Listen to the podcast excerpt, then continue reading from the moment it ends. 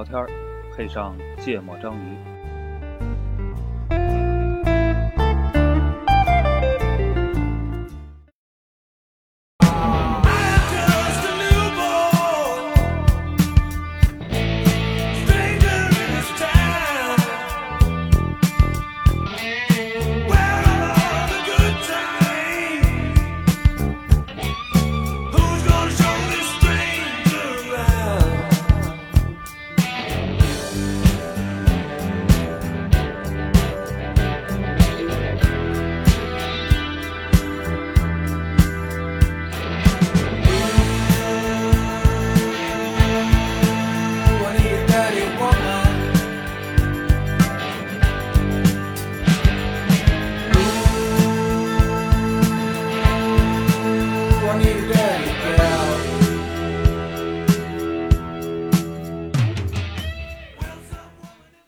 大家好，欢迎收听《芥末章鱼》，我是肖阳。啊，娜娜，我操，我差点说一泽，这个又一次开始录音，嗯，还是挺不容易。没想到今年反而，对吧？这个社会开放了，然后这个过了年了之后，反而凑在一起录音的这个比以前难多了这个说明大家都有事儿干了。啊！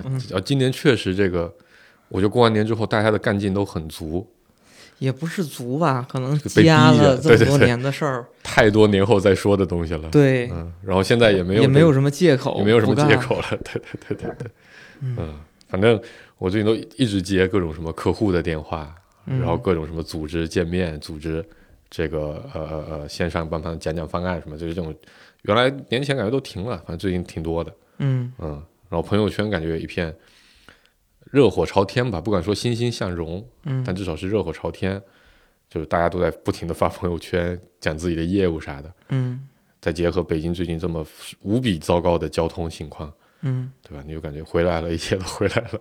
嗯 嗯，然后我们，但我们这期这期聊啥？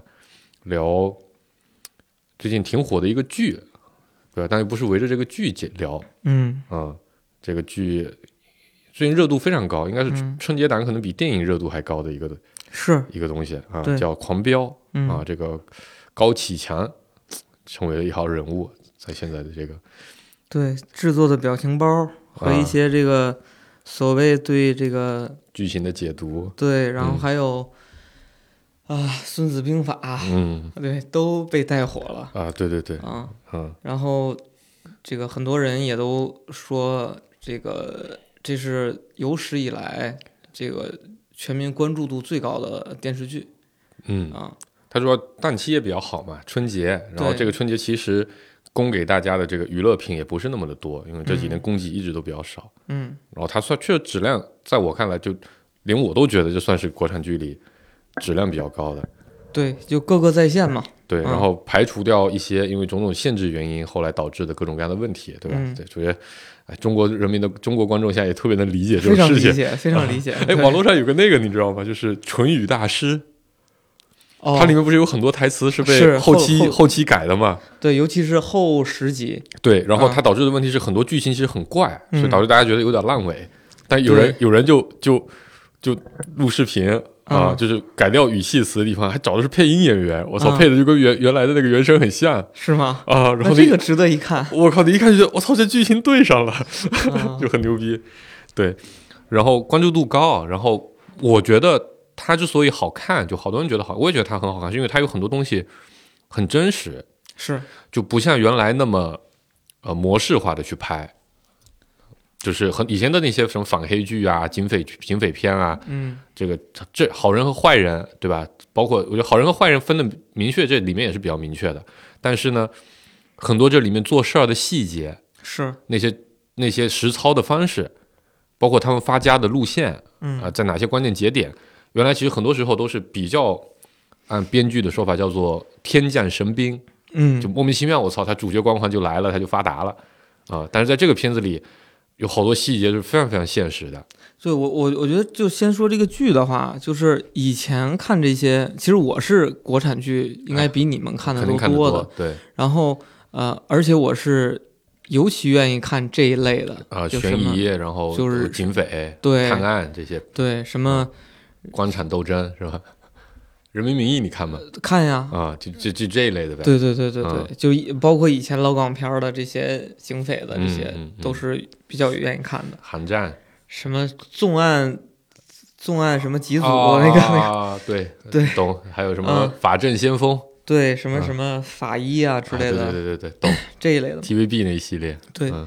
然后以前其实呃我也不觉得以前的剧有多难看，但是看的过程中你会发现就是就是会有格式化，嗯，就是这个人他会那个设定从一开头我就知道他啊后续的很多的立的都很明显。对，后续他很多的这个事件发生，我大概就能预测出来他会怎么做嗯，啊。然后死啊？会不会对死啊？然后虽然他那么做呢，我觉得这个我并并不是很这个，对，我不诧异，但是嗯我总觉得那么做吧，不一定是真实他一个人摆在那儿就会那么做，对，就是他是就是因为我已经给他格式化，给他嗯。脸谱化，嗯，我已经给他设定好了，所以他一定会那么做，是有预期的。对。啊，然后看多了呢，就会觉得那个预期就不爽。就越来越、嗯没那么效果。没有吸引力。对，啊。然后反倒是就是狂飙呢，呃，其实你我上来看，因为我我其实是快进看的，没那么多时间。嗯，然后我快进看的过程中，其实我就会就会自己有、嗯有刻意的说，哎，我这儿要回头，我再倒一下对，嗯倒一下，嗯哎，我看一下这块儿是怎么演的嗯，啊，就为什么就这样了？它有细节。对，它会有细节，我要去嗯品一下，嗯就这种感觉。嗯，所以它确实热是是非常合理的，对嗯我我我我自己，因为原来就很火，我这人对国产剧一般是比较抵触，嗯就基本上我是在这个事情上，就不像互联网，我是 early adopter，嗯有可能都是最后那一波会被嗯转化的观众，对吧？还有一波像一泽那样就是转化不了的。嗯 然后我当时为什么被吸引，就是呃，在家里我哥在看，嗯然后我看了跟着他看了大概两集，嗯哦，我发现里面的细节，就尤其演员的那些细节是很多的。嗯就是啊，这黑老大对吧？这个对着自己手下的时候一个样子，嗯然后去警察面前装好人的时候嗯另一个样子，嗯见到领导的时候又另一个。我操，就感觉跟现实里咱们看到的同事们去接触各种人的那个样子就很像。是然后后来就我我就我就自己开始看，然后就比如说这个呃。最早这个主角高启强还没发家，还在被人欺负的时候，嗯他走的所有路膝盖都是微曲的，嗯啊，到后来我靠，那就背挺的直，对吧？头扬着嗯啊，我就类似于这种，然后包括那个很讨厌的村长啊，李有田同志。嗯。啊，这后来不能叫同志，对吧？腐腐坏分子。嗯。啊，就李有田村长、村主任，嗯。他去演那个那个那个那个那个面对领导时候，一边装顺从装孙子，啊一边其实你拿他一点办法都没有，嗯，那感觉就很真实，对吧？就对。你就能想象你去接触客户，客户跟你哭惨哭穷，然后但其实他他妈就是不帮你是。呃那种感觉，然后你也能想象到，就咱们平时工作里去推脱客户的各种要求时候，把这啊，那他一说就是这没办法，我们得开村委会讨论一下。嗯，我靠，你就想起来说这个回去我得跟老板对一下，表大会啊，我得跟老板对一下，对吧？嗯。其实你你你可能心里已经决定我不干这事儿，嗯。但是我就得找一个这么个形式，嗯。把这东西过上走一下。对。啊，但你就拿我没办法。嗯。我觉得这些细节很真实，虽然比起现实生活中，他肯定还是做了很多的，就不那么夸张和过分，就不会把那些最黑暗的部分拍出来。嗯，对这个这个不能拍。就是最黑暗的那个部分是什么呢？我我其实没有想到特别多嗯，我嗯，觉得这块儿也是咱等会儿主要聊的。我我是觉得现实的情况肯定会比这个更复杂，嗯没有人会那么顺，就每个人都会陷入一种异常痛苦，然后你完全没得选。嗯，的这种状态，我觉得这是现实人很多人更常见的一种，就是他并不是，并不见得他真的想想当坏人，嗯而是他就被架在那个地方，嗯没有办法，他当了坏人，嗯对吧？但这里面已经比我过去的电视剧进步了很多，比如像这位孟德海书记，嗯他为什么会被腐化？但这因为剧情改了很多，也删了很多，其实里面交代的不是特别清楚。嗯但现实里，你就是需要把你这个拆迁的这个任务完成了，嗯。然后你你发现你的供应商没得选，嗯。你只能选他，嗯。而且选他呢，其实可能也不见得就结果很糟糕，嗯。也能完成目标，嗯。只不过让他多赚点。儿。嗯。然后你可能拆迁一百万的群众，嗯。九十九万都满意，甚至是九十九万九都满意，嗯。就那么一千人，嗯。你需要通过一些非常手段去搞，而这些非常手段真的不是你政府官员能做的，你咋办？你可能需要去借助一些人的力量过来。但我觉得，如果你把这些都拍得非常非常细，就咱们之前也提过嘛，对吧？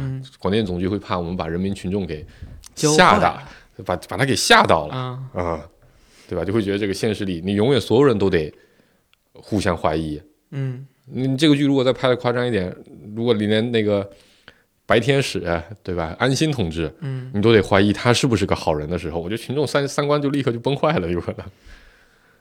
对这个就说说剧情的话，嗯，安心确实是整个剧里边我觉得最最简单的，呃不是最简单的，就是最容易出戏的。嗯，因为那个角色太，那个角色反而很脸谱化，对对，就是他因为被定义成了这个，为了能上映，可能。啊，就靠他来撑这个对主线来靠他来撑主线，对对。啊，然后就是他会，就是所谓的天使的这些嗯。行为，可能在现实里边，如果再去演绎的话，可能会有非常多的纠结和挣扎，啊，就像那个理想一样，嗯。对吧？理想其实在在几个剧情里边，其实表达了这种挣扎，嗯，对，我觉得他是非常真实的。我当时看他那角色，我总觉得他就是旁边东湖派出所的所长那种感觉，你知道吗？嗯就每次看他，我就觉得那种，对，就是带着正义感，然后但是又带着一点无奈，对被汕头各种事情所牵制。对，嗯然后最后可能用了一个相对来说不那么有效的方式对啊，来去尝试着去解自己的题嘛。拨乱反正，对吧，啊，是的，对嗯，就我觉得就就这就理想那个角色，我我其实一直都觉得他很真实，嗯他办事儿的方式，对吗？有的时候呃装硬，有的时候服软，嗯有的时候无奈，对着领导的时候，呃，面子上对吧？让他去放人，他也只能放啊、嗯呃但他又得在对下属的时候，又不能把这背后的实情讲出来。嗯我觉得这个就很真实啊，嗯就很像咱们身边工作里经常遇到的那种场景。嗯对，然后呃，剧情里面有一个这个一呃，就是那个高启盛死死的那个那个啊剧情，我是印象特别深。啊，我其实还没啊看到那段，但我大概知道。哦，就是那个是那个弟弟嗯，过生日，嗯然后自己在外边已经跑路了，然后又嗯回来，在一个面馆里，嗯然后那个高启强就过来去跟他聊，啊，让他走是吧？对，让他快点吃，吃完嗯这碗面抓紧走。嗯然后在那个时候，高启强就跟就跟他弟说：“这个后边我后边还找到了一个更大的这靠山靠山啊。”然后说这个靠山呢有有几个要求，比如杀了理想什么的这种嗯要求。嗯然后那个时候呢，他就想说，那他要能帮哥哥实现这么一个。这个解决这么个难解决这个难题，嗯。哪怕他自己挂了或者被抓了怎么着的，嗯，就他哥哥就就安全了。就就安全了，就以嗯后就也更牛了，对吧？嗯。有靠山了，嗯。然后他就拉着这个理想一块儿嗯。哐当就，反正我不剧透啊，嗯。反正就就解决了这个问题。嗯。就反正在那个场景里边，包括他挟持他哥，然后包括这个呃，当他哥去跟理想对话的过程中，其实他有很多的眼神的变化。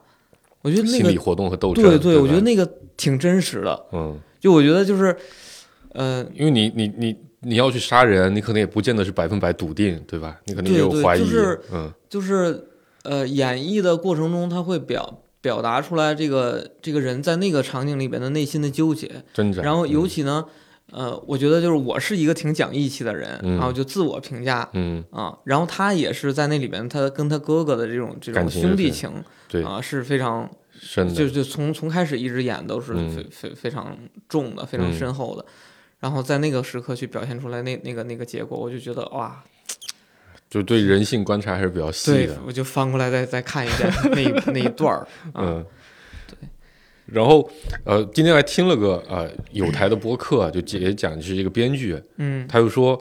呃，很多人网上都在写嘛，说这个到底是以哪个黑老大为原型写的，然后有好好几个说法。嗯，然后那个啊，那个不是个编剧，那是个三联周刊的前三联周刊的记者，嗯然后做过很多这种呃犯罪案件的采访调查，嗯那会儿还有那种调查报告嘛，什么之类的。嗯然后他就讲说，这里面其实是糅合了国内呃非常多黑老大的这个真实的经历的故事。嗯。啊、像这个呃呃呃，高启强其实本质上是靠着呃跟安心的那一层其实不太存在，但是嗯。若有若无的关系，在菜市场嗯。呃咋咋呼呼，嗯，呃然后，立足的，嗯。然后说，他就说在，因为我我就听了这这个故事印象比较，就青岛的那位曾经的一个黑老大嗯啊、叫聂磊嗯。啊、他但是就因为他有个发小，但可能比安心和高启强的关系更更近一点，他有个发小，嗯。官儿不是很大，说到后来可能也就是青岛某个分局的一个副局长还是局长这个嗯。这个这个这个这个级别的官员啊、就是靠着他，然后他不是摆摊卖鱼的，嗯。他是摆摊卖鞋的啊。啊、也是底层出身的，嗯。啊、然后然后然后他又讲说，就这个呃村长拆迁这个事情，嗯为什么他也觉得非常的真实，就是、嗯。就是说在中国。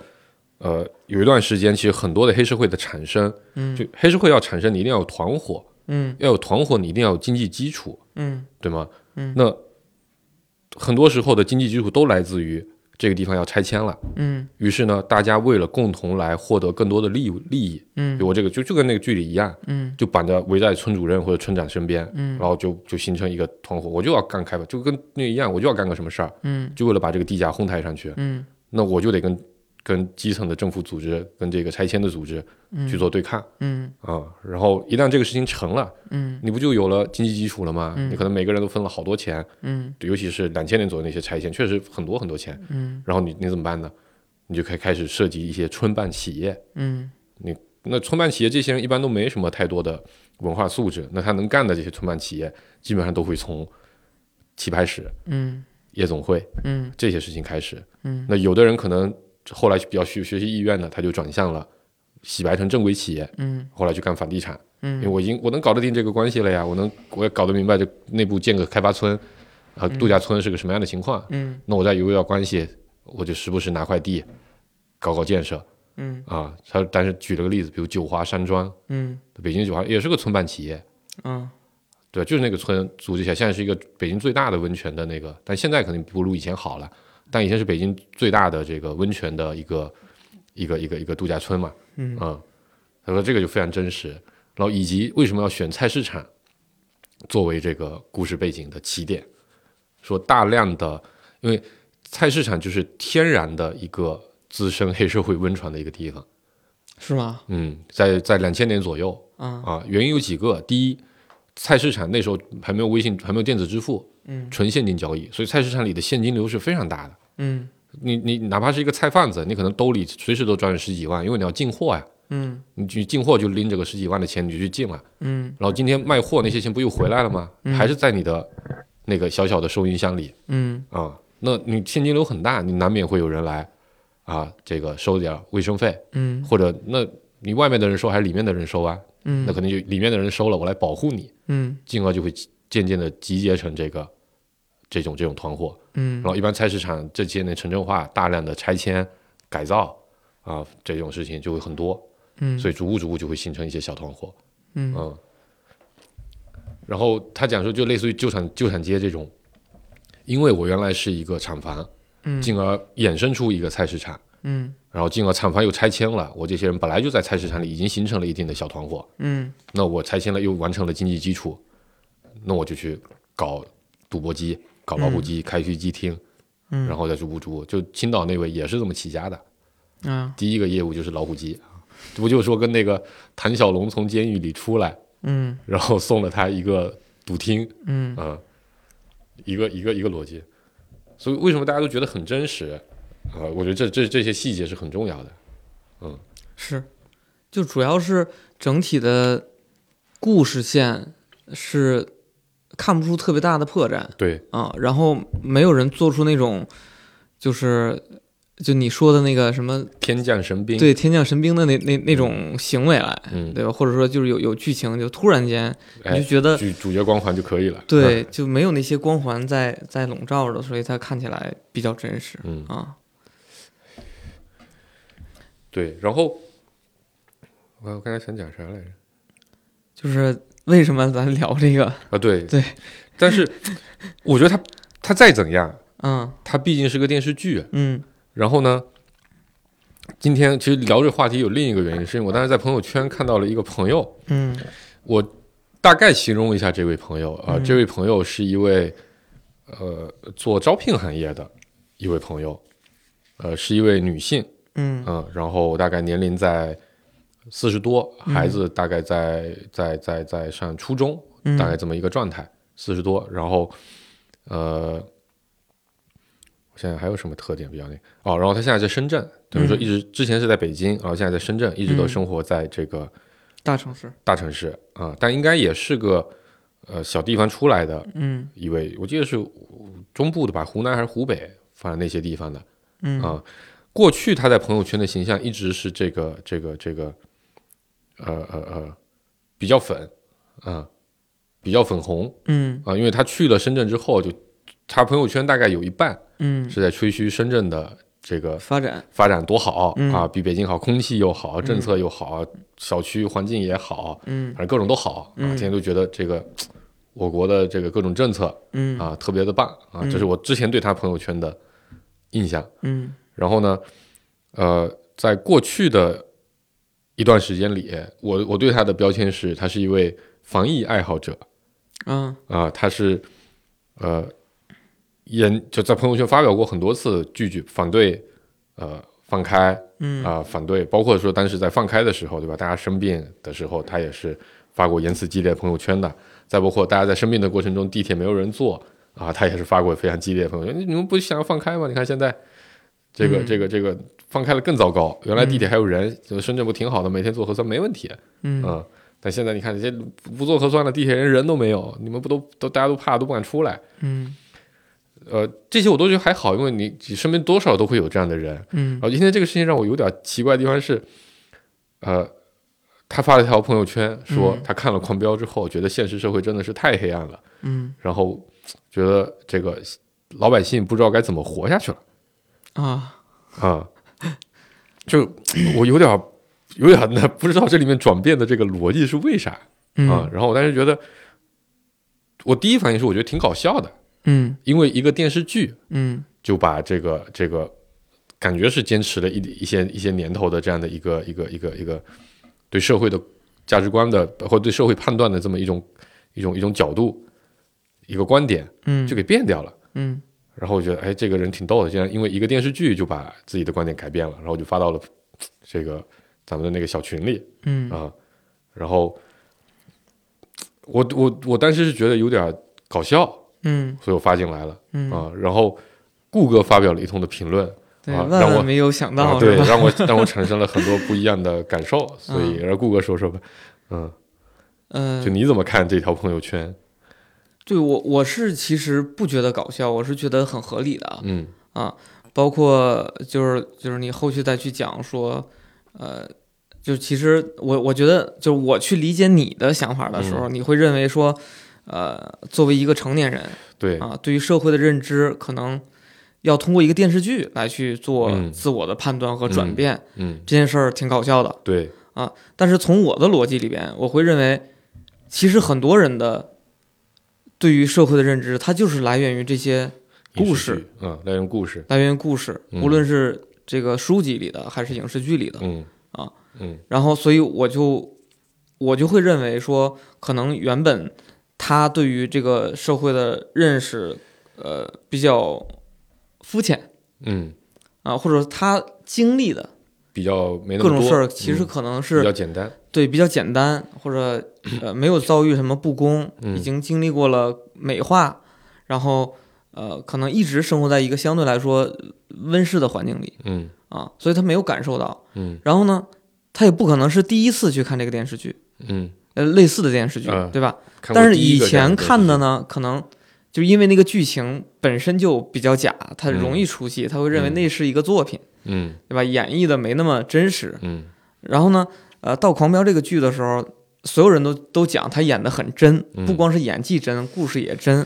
对，所以呢，侧面加强了说，哎，他可能观赏的那部剧嗯就是一个类似的真实故事，像纪录片一样。对，哎，然后他产生了一个转变，嗯这个转变让他发表了这样的一个朋友圈儿，嗯那我觉得也是能理解的嗯啊。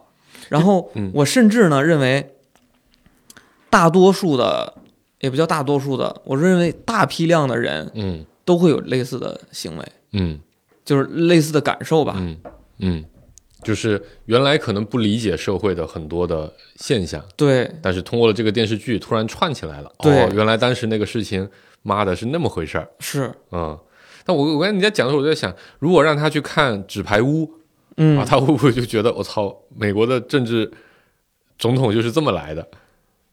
美国美国总统就要杀人。会啊，你你就他只是他只是没有看而已。你看过《纸牌屋》吧？我看了很少，第一季看完了吗？因为其实就第一季特别精彩嘛。我我记不太清了，啊我应该是看了一半儿啊、啊。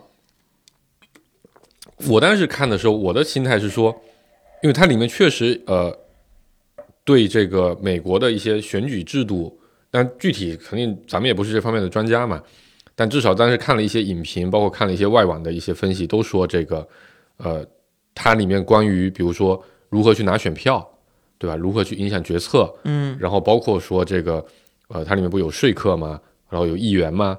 然后有企业吗，然后还有像他像像像像这个主角夏目先生这样的一些一些关键的党的这种各种各种政党里的这些头部人物嗯之嗯间各种博弈的关系，然后很多人就说这个东西它其实是呃对美国的这套制度确实是按照这套制度来的，就他没他也没有天降神兵或者不符合真实美国情况的逻辑，嗯。但它里面的很多剧情就当然是比较不能叫夸张吧，就是比较比较比较超乎人们想象的，对吧？嗯。总统也要杀人、嗯。啊，这个动不动就把人推下去，嗯。推到地铁下死了，嗯。或者把人放闷在那个汽车里就就中毒死了，啊、但是我还是会觉得这肯定是个艺术创作，嗯但我我我肯定不会觉得美国这天天搞个政治，天天都得杀人。我我肯定也相信说，当有一些必要的时刻，也也会有一些人站出来啊，去杀掉一些人，但不会像剧里表现的那么的随意嗯啊。就我我会把它看成是一种艺术的创作和加工。但我其实就有点，我想问，就是说，不把它看成艺术加工的人，那他怎么看电影？我我我我是这么理解啊，就是要看前期的这个铺垫。嗯就如果说，呃，这些行为都能有一个非常好的、合理的解释，嗯就是当一个观众觉得，如果我这个时候也会那么干，嗯，他很有可能就会把这件事当成是真的真的，啊，就或者说他可以解释成，嗯，嗯，他演的可以是真的，所以这可能就是有点太真了，对。对吧？然后就是这个过于真实呢，嗯、就相比我之前看过，就是什么中国悍匪几嗯号，嗯然后里边讲述这个这个悍匪当年怎么这个，比如比如通过小偷小摸，然后进了监狱，监狱然后后来又多次进出，嗯然后可能机缘巧合下搞到了个枪，嗯然后就要去抢钱，嗯然后甚至抢钱的过程中，他可能呃为了要更好的枪，他要嗯。去抢警察，嗯。然后甚至去抢冰库，嗯，兵兵器库啊，就是你就觉得很夸张，我就我就觉得这种，就你看起来你就觉得他这个人他他一定是在精神上，在基因里边写着他有病，就他不正常，对他不正常。他不是一个正常人干的事儿，，所以嗯。我就是我觉得我看完那个之后，我觉得他离我很远嗯啊，嗯他离我很远。嗯嗯，但是看《狂飙》的过程中，就我个人的体验就是，我觉得这些事儿嗯能让我联想到我在的的对我的生活中可能会有相近的人和和事儿，事儿，嗯那就会让我产生更多的思考。嗯然后怕就怕什么呢？就以前可能我认为周边的人都是友善的，嗯对吧？我甚至我的，比如说我的领导，我社区的某一个官员，嗯。对吧？我我城市的某一个官员嗯。做出了一些行为，嗯。可能讲的话、嗯，做的事儿，就跟电视剧里边可能哎匹配上了。对，然后以后他以前他说那些话，并且做了那些行为的时候，我并不能理解，我可能把他想象的很好，对，但我回头串过来之后，我再去深思，嗯。我原来想通了，其实他那么做是有原因的，并不是他那么做，为了我好，可能是为了他自己好，对他那么做不是为了我，嗯。他那么做就是因为他底层还有一个原因，只不过让我我没有想，我没有动脑，才让我误以为它是好的。嗯，其实它可能深深的伤害了我，而我不自知而已。对对对因为我刚才在想，纸牌屋为什么我会认为它是个艺术创作，就跟你说那个很像。嗯因嗯，为你可能会觉得，在那个情境下，你不会去杀那个人，对你可能会觉得，那大不了我就继续当我的议员，当我的党魁，我不当总统啊，对，也不是不行啊，对对吧？你不会选择在那样情形下你就去杀个人，所以你就会觉得这个东西是艺术创作。就跟你说，它离你有点远，有点远，嗯，而而刚才那些事情就就像你说的，就是当你发现那个角色就跟你身边的派出所所长一样，嗯。然后他背后背着那么多复杂的事情的时候，嗯，啊、你可能就会下次你见到一个派出所所长，你可能就会想一想，我靠，他这人是不是背后也有点情况？对，就是就我我我个人从小到大的成长里面，其实也遇到过类似的事儿。嗯，就当时的时候，就是不明白。嗯。就给你讲个举举个例子，我那个呃大学刚毕业的时候，嗯。然后呃那时候跟我女朋友一块儿去逛街，她手嗯。机丢了，嗯。手机丢了呢，在那个商场里边是嗯。能够调那个摄像头的，嗯调录像的，嗯，然后查到了是一个这个中年的妇女偷走的、嗯。啊，就在我们上这个电梯的时候，嗯然后我就去当地的这个派出所去报案，嗯。然后报案他就其实，呃，我报案的过程是这样的，我就说什么时间，什么东西丢了，然后有录像、嗯证据，然后我我呢用手机拍了一小段，但是这个商场呢不允许我嗯。就是都拍到，嗯。因为他这认为这是涉及到隐私的，嗯需要派出所来。嗯。然后，呃，当时派出所说说周边的这些小偷小摸的人，嗯他们都有一些案底，嗯啊，说你就先回去，嗯然后呢，你就不要报案了，就不给你回执了。嗯那我回头再去找周边的这些人嗯问一问嗯啊，然后我再给你打电话。嗯，然后年纪轻轻的我呢就走了，然后很长时间，其实因为我也没有抱特别大的希望，觉得这个被偷了之后这个人还能找到。嗯。然后后来我就，我也忘了什么时候了啊，嗯我就突然间就是醒悟过来，就反反应过来，也是看了一个什么样类似的电影，就看到里边的这个、这个派出所的人嗯。再去推脱这些责任，嗯。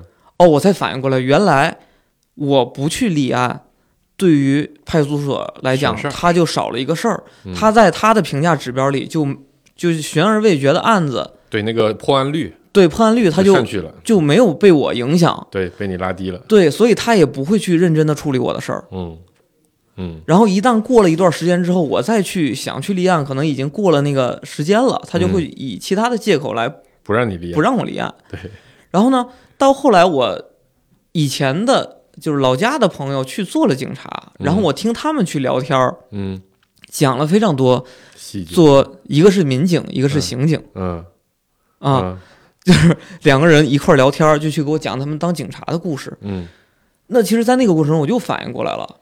基本上，他们对于确实对于片儿区里边这些干小偷小摸的人，其实是非常熟悉的。嗯我甚至都觉得，如果我当时立案了，可能很短的时间内，那个警察去给周边的这些小偷打电话，嗯。小偷团体打电话，嗯。就能很快的把那个手机找回来，嗯。嗯。因为他们确实说周边就是一个社区里边有多少人是平常干这些小偷小摸的事儿，以谁为首？对，有多少人是从监狱里边出来过的，嗯。有多少人是平常没事儿有事儿就上访的，嗯。有多少人存在着精神问题，可能嗯。会需要社会关怀的，关怀的，要嗯。平常去过年过节，你要去把他安抚好的，嗯。他们心里边是门儿清的。嗯 嗯。我我在那个时候我才反应过来，哦，原来当时那个派出所的人对待我就是把我当成一个傻逼，说你赶紧走吧，嗯。而我轻易的就相信了他。嗯。你现在搁我 要遇到类似的事儿，对对。我就就必须是有一个证据，你要告诉我，我要在你那儿有个登记，对吧？嗯。哪怕说这事儿不办成了，我以后万一出现什么事儿，我至少在这儿是有一个案底在记录的，对，对吧？我作为一个纳税人，我是在你这儿嗯有过一次申诉，只不过你没给我办而已。嗯。嗯，但嗯。呃，我你刚才讲这个，我的反应是这个，你知道吧？这个也就非常现实社会啊，嗯。这个搞得好像我们对这个警察队伍不是很很很很那个样子，就是。你立的这个案，他反而可能会对你产生一些负面的情绪，影响我 KPI 了呀，对啊，对吗？嗯。那这案我就是破不了，嗯。你还影响我 KPI，嗯。我凭什么帮你？我他妈可能天天还给你找点茬，让你不舒服都有可能。如果你遇到比较坏的人，嗯很可能就会这种情况。所以你可能另一个解法是，我不立案，嗯我也不报案，嗯但你能不能现在就给你那个小偷团伙打个电话，嗯让他把这手机给我送回来，嗯我就在这等着嗯啊，因为干偷嘛，肯定就在附近，肯定还没嚣张嘛，对不对？你给他给我送回来，要不然我就不走了，要不然我就真要报案了嗯，啊，对吧？对呀，那个时候不知道呀，对呀、就是又就就又回到那咱们当时那期叫什么生活经验啊，对吧？那种类型的。今天下午还跟人说，就你跟警察就得客客气气的，嗯你越客气，他处理你事情的时候他就越简单。因为对于警察来说，处理一个纠纷啊，调解个那个，他不让他 KPI，他也不靠这个拿奖金，但他每天都得好多。处理别人的案子花半个小时，他肯定得烦啊，得烦的时候他怎么办？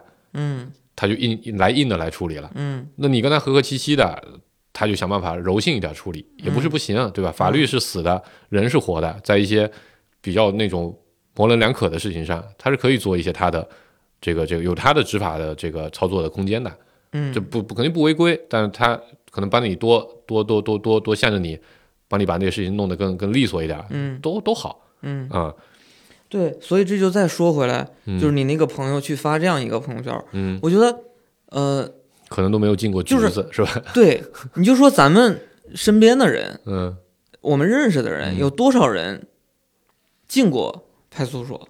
啊有，多少人因为纠纷？除了办身份证和护照这些东西进过派出所，对，就是因为纠纷类的、打架类的，对？报了警，嗯报了警，民警出警，嗯就是我觉得是很少的。嗯。那如果没有经历过这个，或者说我没有经历过这个，我可能很长时间才能就就后知后觉。嗯，呃，咱其实大部分人也没有跟政府的呃权力部门对。打过交道，对。大部分人打交道都还是办事儿部门，对，什么工商局啊，什么社保局啊、这些地方。然后尤其是呃生活在大城市的人，嗯。那其实是相对来说是更安全的，更安全、更公平的。对，然后呢，也没有这个像小地方很容易的，因为亲朋好友的这种交际关系，就容易知道了一些故事，嗯。对一些真实发生在嗯。别人身上、嗯。经过包装的一些事儿。嗯。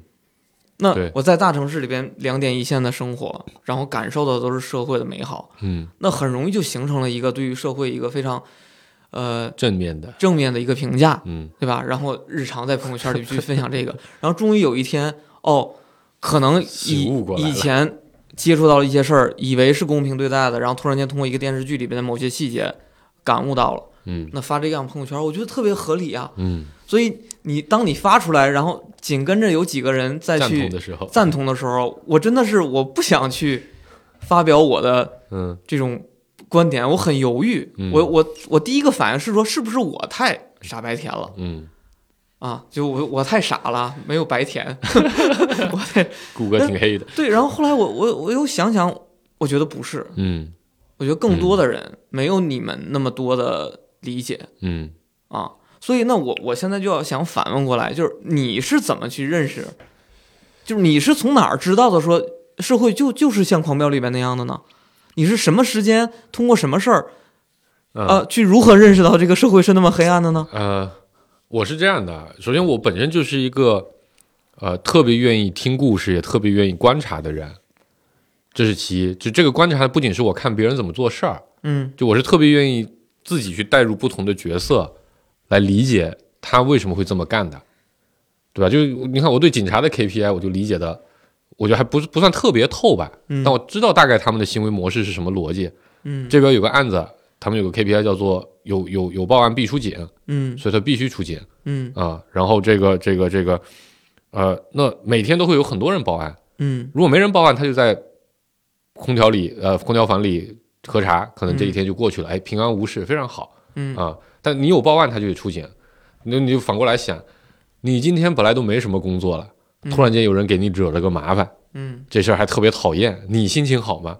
你心情不好，那你心情不好，你这工作能办的让对方也气很顺吗？肯定不会，对吧？我是通过这种方式，各种类比一去学的，啊，这是这是这是一个。第二个事情是，呃呃呃，你你确实可能会需要经历过一些一些一些一些事儿一些事儿，嗯，对，然后以及我特别爱看，就是类似于以前三联周刊那种呃犯罪调查的这样的一些一些，包括我我以前特别爱干的事情是。那会儿想发财嘛，现在也想发财，但那会儿大学时候对发财没概念。嗯你总想着这些大老板嗯为什么是个大老板，嗯对吧？那些外企的高管嗯为什么是个外企的高管？嗯所以我就会各种百度嗯啊、然后呃，这个事情我就觉得就也也是挺有意思的。如果你只看他一篇报道，嗯对吗？黄光裕当年非常有名的，也是曾经的中国首富啊，最近现在呃落魄的挺厉害的了。嗯当年的中国首富后来为什么进去了？嗯我就抱着这样的疑问，我就搜。那报道里肯定是不会给你说明白他为什么进去的，但你能通过各种各样的不同时期的新闻、不同时期他的采访、他讲的话前后不一样的地方，嗯然后你再结合你自己对人性的这些理解，对吧？这些七七八八的各种观察，嗯你可能觉得哦，其实你会经常会发现一个情况，就是一个企业家，他会讲他小时候的故事，嗯。多么苦，多么惨，多么那个，嗯。他会讲他发家之后的故事，嗯。但中间少了五年，嗯。这五年为啥？嗯。可能有时候会提起来，对吧？我曾经生活过，那那组合别的信息喽。嗯。我曾经生活过很多地方，我在福建生活过，在北京生活过，我还曾经去过内蒙，我还到过俄罗斯，嗯。然后我后来在广州扎了根，嗯。生意都在广州做得非常大。嗯。他去俄罗斯干嘛？嗯一个好好的人跑俄罗斯去干嘛？那一定是在那边有一些情况，嗯对吗？那你再去结合，那这这里面就就就有很多你可以再额外去搜集的资料。嗯，九七年就九八年去俄罗斯，他老家比如来自福建，嗯可能去查福建在俄罗斯做生意最多的人是啥，嗯你就进而能找出来。哦，其实可能他那时候就干那个事情去了，他可能去那边倒卖木材去了，对吧？去烤，去去去去去去去看那边的森林去了，去看西伯利亚的树去了。嗯那这事儿肯定大部分时候都是灰的，嗯所以他不敢说，是对吧？有可能很多事情都是灰的，你就不敢说。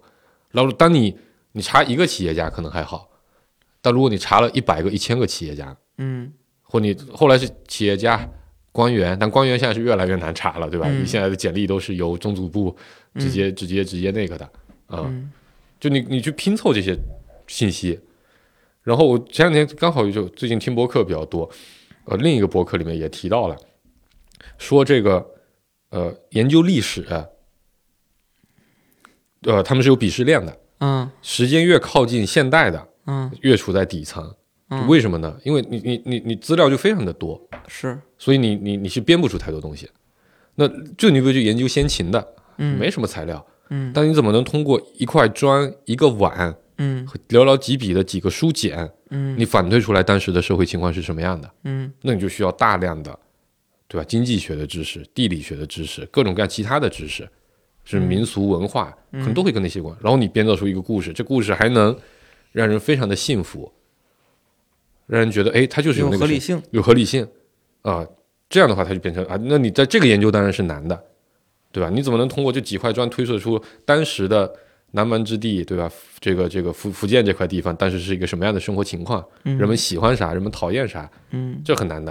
然后他，但是那个就是那谁，那个播客里还有做客，就我们的这个马伯庸，嗯，写小说的，嗯，他又说他当时去写那个，呃，最近他的一个新小说叫《大医》还是叫《神医》，我忘了，反正是写的是民国时期，就是二十世纪初那个时候的一个一个医生的故事。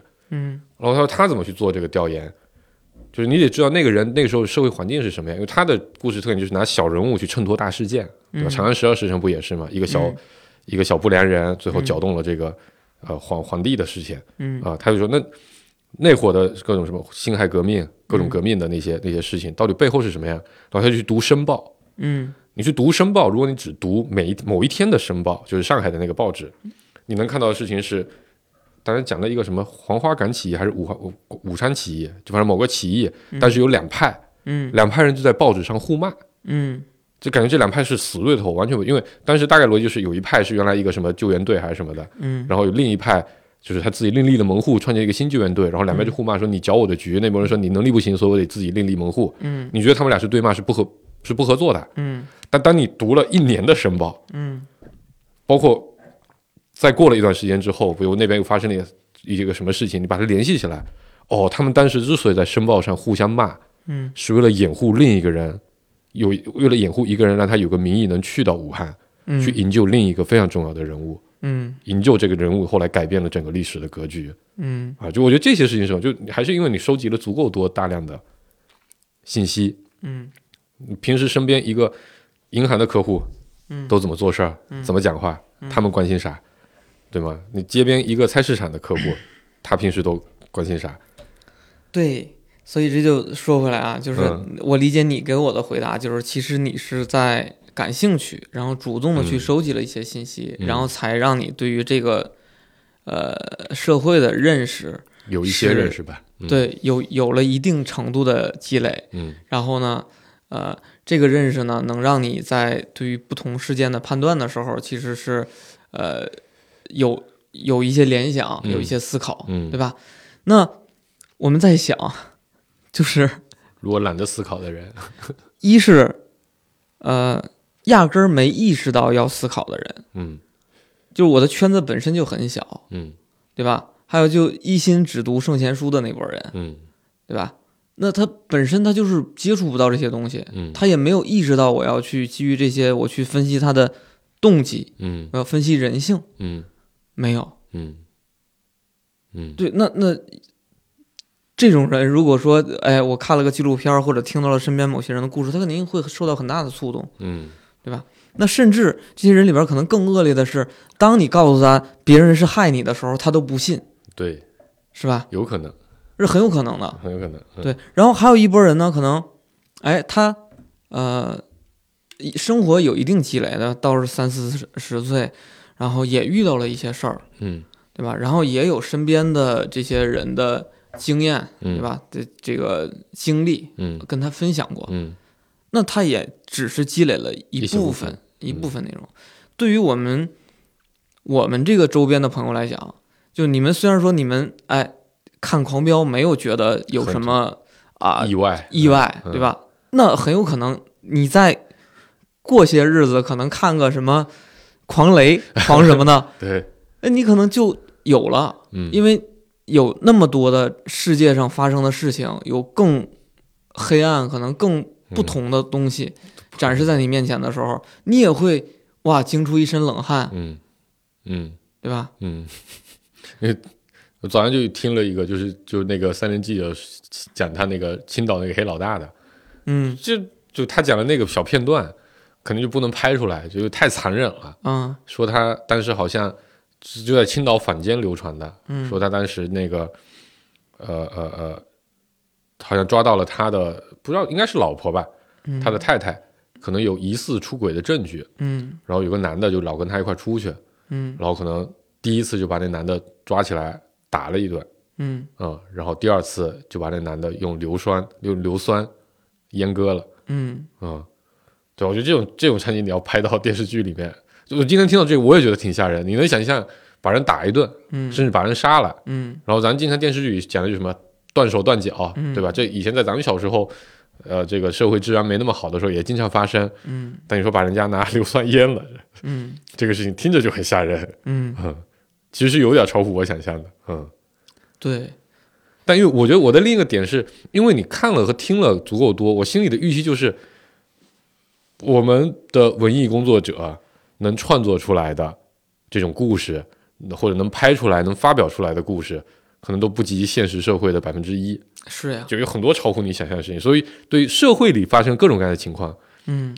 我的心理底线都是能接受的，你知道吧？嗯，嗯，对，这个就这个预期被建起来，但可能很多人没有这个预期。嗯。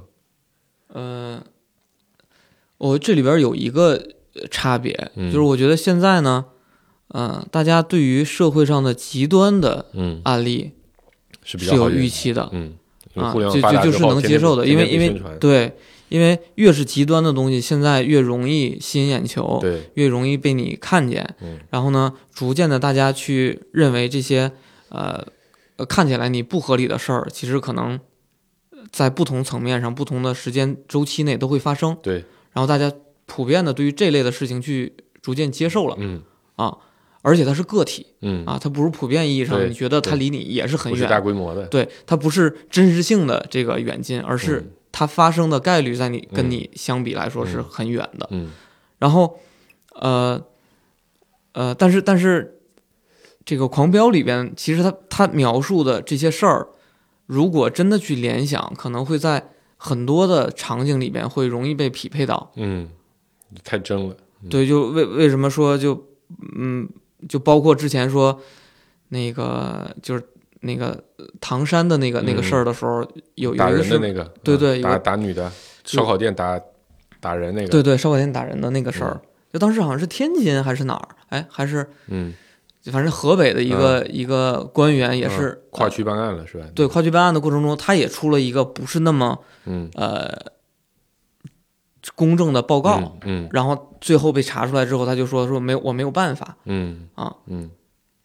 对，就是我我家人受到了威胁，所以我只能那样去做。嗯嗯，那就大家逐渐的会发现，哎，有更多的这种事件再去对，因为我刚才发生。嗯，你讲的时候我也想起就是嗯谭山的那个打人案，嗯。包括应该那个应该有六七年前了，还有一个发生在北京的嗯。那个呃和颐酒店有一个女生回酒店的时候被一个人给拖走，嗯后来不是说怀疑可能把她当成了那个呃性服务工作者，嗯然后串场子了嘛，就把她嗯那个事情也引起了非常大的这个传播和宣传，就是嗯因为很多人都认为这个事情也可能会发生在我身上，是就非常的可怕对啊。但你说一些极端的社会案件，确实可能就感觉离我很远，对大家就会觉得哎还好就列个旗围观一下可能就好了。对。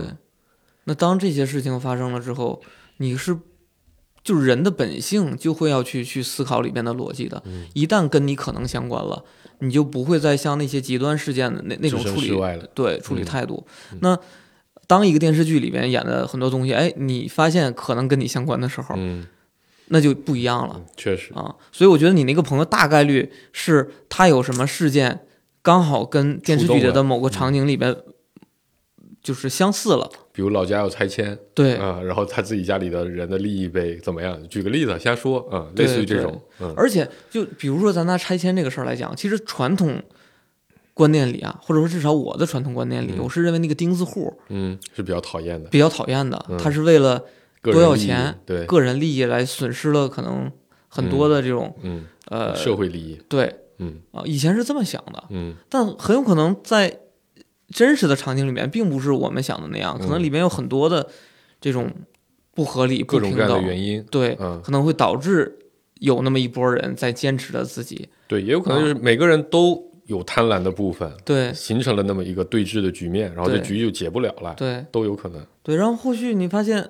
呃什么暴力拆迁、嗯乱七八糟的，对吧？然后甚至可能过程中不知道死了多少人才解决了问题，嗯那这些是我们看不到的，我们只能在小报上，对吧？对，在互联网发展到这么这么发达的今天，可能在某一个偏僻的角落里边看到了说当时亲历的一个人描写了一段真实的故事，嗯。然后你也没有办法判断它的真真实性，嗯，对吧？然后你只能在这个过程里边去揣摩说，哎当时当时可能是就基于你的逻辑判断，对，认为其中的利益关系是什么嗯。导致了那个故事的发生，然后判断它的合理性，嗯。然后辨别真伪。嗯。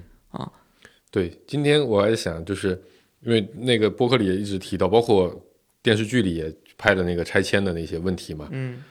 呃，在咱们上学那会儿，就强拆这个事情是非常多的，嗯。对吧？但这几年感觉就少很多很多了。嗯我还在想，可能有两个，一个但是可能一部分原因是中国的城镇化比以前就可能速率上比以前慢了嘛，因为已经大部分都都该能拆的都拆完了，嗯然后现在拆迁其实利益也没有那么大的冲突，对吧？拆的地方都不是不太值钱，相对来说，我觉得另一个很重要的原因是，后来手机摄像头普及了，嗯，对吧？很多事情就以前警察不规范执法也是非常非常常见的，是对吧？这种暴力执法，然后警察动不动就动粗啊、可能可能本来你是受害者啊、但是因为你的态度跟警察起了冲突，你可能就就就就就就被警察动粗，这以前也很常见，很常见。我小时候就遇到过，就见过很多。嗯我们当时楼底下有个隔壁楼，小时候住的那房子，隔壁楼着火了啊，然后打电话叫幺幺九来嘛，叫幺幺九来，然后人家就去灭火啊，然后呃，因为幺幺九好像是不用花钱的，嗯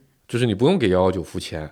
嗯。然后当时可能那个那个事主就就一直在埋怨幺幺九，可能来的太慢啊，或者怎么样怎么样，呃，反正可有有些埋怨，我有点记不清了。嗯。然后那那个火警就感觉非常的不爽。嗯。啊，然后后来他要走的时候，那人说：“你还没灭完，那上面还有火，还还还有火星还着着呢。”呃转头过来，火警就把那人揍了，一堆人啊。扑上去揍的啊，啊。你现在肯定不敢干这种事儿，就现在的火警肯定不敢干，有多少摄像头对着你？是嗯就我觉得摄像头，呃，包括这个利益没那么大了，然后嗯摄像头呃监控着，嗯对吧？然后包括这个所谓的暴力执法被其实管了一段时间，还有互联网导致普通人也能发声了。对嗯，然后我觉得还有一个就是这个大家看到了很多的所谓的钉子户，其实想要纠纠缠那些利益，最后都没得逞。嗯，这也是，因为我记着那个以前我在立水桥附近上班，然后后面就有一个是吧？就是就是在，呃，我是忘了是不是那条路了，反正就有条路中间，就两条路的分岔口中间有一个房子，就一直在在那儿。我忘了是不是立水桥了，反正就那附近嘛，嗯大概就是。呃，一个高架桥，然后两边底底下有两条辅路，然后啊高架桥底下就有一个房子，嗯单独的立在那儿，嗯，那就是嗯估计就是钉子户没那个哪没不也是重庆还是哪？有一条高速绕着那房子走嘛？啊，啊，但反正就是不给你钱。，对，然后后来不就成哦，还有那什么春熙路上，现在不都成网红打卡点了吗？是吗？啊，成都的春熙路啊，啊，对，就是大家见证到了，说哎这没用嗯，啊，慢慢其实也也会变好这也。是考考验处理这个事情人的智慧的一个点。啊嗯，你说多少人家经历过拆迁，对嗯，吧？我觉得还是少数。对啊，然后我其实这个事情我还想聊另一个点是，呃，因为这个剧里就刚才说有很多后来魔改的台词嘛，嗯对吧？导致这个其实后来整体的观看体验不是那么好。嗯其实，在国内一直以来，就很多人都会去批评的一个事情，就是这个啊审查制度的问题。嗯。啊，就是就是关于有大量的红线你不能碰，有大量的要求，导致各种各样的文化创作，包括你看，但咱们小时候各种呃那叫什么动画片，嗯。还经常被人举报嗯。啊，然后就不能播，然后各种东西被禁。嗯。过去至少在咱们生活的那个啊，现在也是互联网上，其实这种反对声音是比较多的。嗯。大家都希望能进行一些什么什么分级审查呀、嗯之类这样的情况。但今天这个事情就让我有了很很多别的感触，你知道吗？啊你就拍这么点东西，就把人的这个这个这个感受给改了，对吗？这个判断给改了，那这个审查制度是不是有必要的？你怎么看？就你真把那些社会最真实的情况拍出来，会不会反而导致真的确实会像发起这个审查制度或者去举报的那些人想的那样，会让社会变得更乱了？嗯，嗯，在我觉得在我年轻时候，我肯定从不怀疑这个事情，我觉得这个东西就不应该有。其实我是觉得应该有的，嗯但是这个有的这个界限，嗯然后包括你分级的制度，谁能看谁不能看这些，嗯，其实是有应该更细化一些。对，应该更细化，嗯但是它应该有。嗯然后当然有啊，就是就是它普遍意义上是对于未成年人的一种保护保护，嗯然后对于成年人嗯这一块儿，我就觉得，哎，确实值得讨论嗯，啊。就是作为一个，呃，进入社会的人，嗯，已经对进过社会的人，就是你是让大家知道好还是不知道好这件事儿，它它是两面的嗯啊。然后如果让所有人觉得哇，就就是我生活在新闻联播里，嗯，好像也不是很不是很不一定都是对的，对。对吧？然后你如果让大家都看到最底层的冰山下的那些东西，那也是不对的。嗯。对，然后就就是就是就这两种呃信息的对于个体的输入，每个个体它其实采就是它其其实吸收的和采用的后续的个人行为也会很不一样。嗯啊，然后我觉得大概率会导致的是，如果都生活在那个呃新闻联播的那个逻辑里的话，会让小部分人得得意嗯嗯啊，就会让小部分把这些事儿想通的人嗯会受到很大的利益，利益。嗯对，他会用各种方式，然后各种呃，就相当于一堆成年人欺负小学生嘛。嗯对吧？嗯然后还有就是，如果大家都看到了一些底层的东西，它也不一定都是坏的，很有可能会，呃，消灭很多的这种信息差，嗯很多的不对等，嗯，对吧？可能会暴露出来更多的不公不公平，然后让这个社会变得越来越公平。如果每个人都能理解派出所为什么不立案，对反而可能会督对督促这个破案率对啊，包括导致这个治安反而变好。就是包括大的这种资本的集团，嗯它的一些行为，嗯，对吧？所谓的对于韭菜的那种收割，嗯，那是不是会让经商环境变得更好，会让有可能真实干实业的人变得更好？所以这个，嗯，不好评价。把握个度。所以就为什么大家说要需要分级嘛，嗯，对吧？但你说你就成年人就分一级，好像 下也不对看起来也不是很合理，对吧？原来我觉得成年人是一级就行了，下好像好像也不对。那如果不这么分，说不定以后某个电影你得凭着本科学历才可以进去看。你这个就又是不公平了 呀！我凭什么按照智商去分这些东西就举个例子嘛，是吧啊？？也也是不合理的，所以这个嗯啊，顺其自然嘛再。往下聊，就可能又变成自由主义和对吧保守主义哪个的东西更优的一个情况。左右的区分嗯了。对，啊，行吧，我觉得没想到聊的还挺欢乐的这一期。原来是以为是一个是一个类似于剧情分享的，结果我靠，大家还分享了很多自己的故事，我觉得这个挺有意思的。啊，是，嗯我觉得剧剧情没什么可聊的，嗯就是呃聊剧情，我其实呃最近我也是看一些这个这个呃这个这个观嗯，影评之类的，嗯影评之类的。然后，呃，也包括最近看看一些呃这个文章，嗯。看一些书，然后觉得就从这里边读的故事，嗯。其实你吸收的是本质就是人性，嗯。就是如果这个呃小说也好，嗯，电视剧小说了，电视剧也好，电影也好，如果能把这个人性表达的是透彻的，嗯。它是比较容易让你相信这件事儿是真实的。嗯然后，其实作为观众的我，作为读者的我，从里边我也是想去读这些人性在于面对不同的场景里面它的处理办法嗯。啊，然后换位思考，嗯。然后让自己有所的提升和积累，然后消化吸收里边其中的一点点嗯，啊，然后变成去理解人性，嗯。让自己才能活得更好。我是我是我是觉得越来越应该这样了。就以前我是就读不信故事啊很嗨，娱乐爽纯娱乐。嗯啊对，最后这个我觉得可以用人们经常用来讲电影的那句话作为今天这期节目的结尾，就看电影会让你的生命延长三倍，我忘了是三倍还是七倍，嗯就因为你可以通过电影，就像你刚才说的，我我了解了这个社会和世界更多的东西嗯啊、就仿佛你真的自己去活了一遍那一段经历一样，嗯那你才能可能就像你说理更好的理解到底世界是怎么运作的。嗯，嗯，行了，差不多了，嗯收了吧。好。嗯，拜拜拜